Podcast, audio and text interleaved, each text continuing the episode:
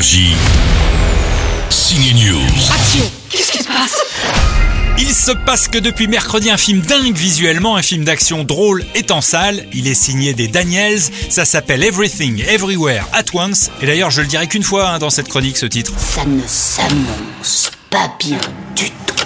En français, le titre aurait pu être Tout partout et immédiatement. Vous en pensez quoi Je suis très occupée aujourd'hui. J'ai pas le temps pour ces bêtises.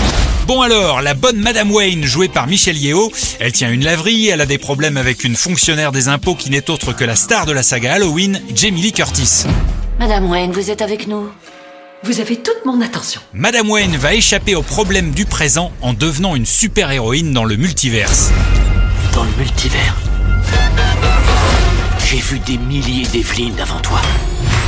Tu peux accéder à leur mémoire, leurs émotions et même leurs aptitudes. J'ai chopé un des deux réels, l'un des Daniel, Daniel Chénart, il nous dit comment lui est venue l'idée du film Everything.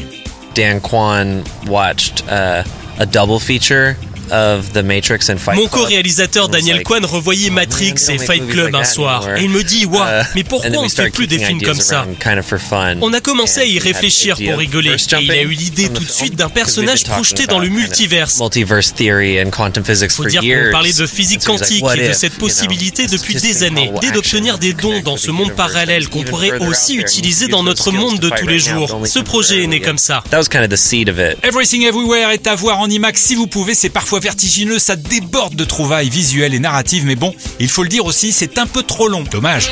Énergie. Signe News.